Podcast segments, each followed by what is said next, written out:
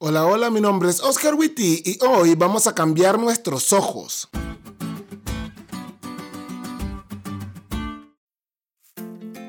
Feliz semana chicos, qué mal que ya se fue el sábado. En casa disfrutamos los sábados y esperamos que lo hayan disfrutado bastante ustedes también. El versículo para memorizar esta semana está en Mateo 4:19 y dice, y les dijo, venid en pos de mí y os haré pescadores de hombres. Un Jesús que escoge pescadores para su obra es el mismo Jesús que me escogió a mí y te escogió a vos para la misma obra. Y qué bendición. Esperamos que esta semana vivamos a la altura de este llamamiento. Hace unos años atrás, mientras vivía en Honduras, escuché que un pastor pentecostés estaba recibiendo estudios bíblicos con unos hermanos adventistas. Escuché todo tipo de comentarios al respecto.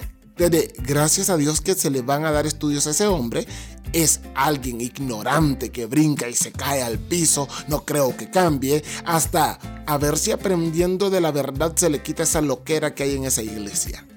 Tendemos a ser muy críticos de los demás. Muchos cristianos que creen tener la verdad salvadora y absoluta no hacen nada con ella aparte de presumirla y criticar a aquellos que no la tienen.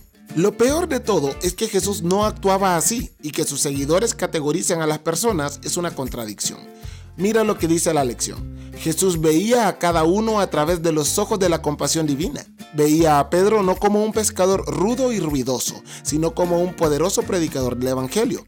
Veía a Santiago y a Juan no como radicales ardientes y de mal genio, sino como proclamadores entusiastas de su gracia. Veía el profundo anhelo de amor genuino y aceptación en los corazones de María Magdalena, la mujer samaritana y la mujer con el problema de flujo de sangre.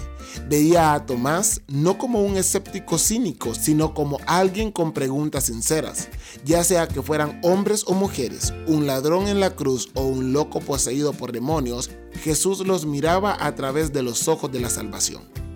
Al final de cuentas, los campeones de la historia que te conté al inicio fueron los hermanos que le dieron estudios al que en otro tiempo fue pastor pentecostés.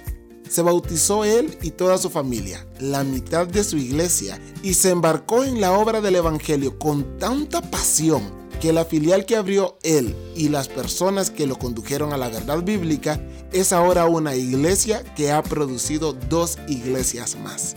Y todo porque unos hermanos en lugar de verlo como una persona ignorante, lo vieron con los ojos de Jesús y gracias a eso cambiaron su entorno.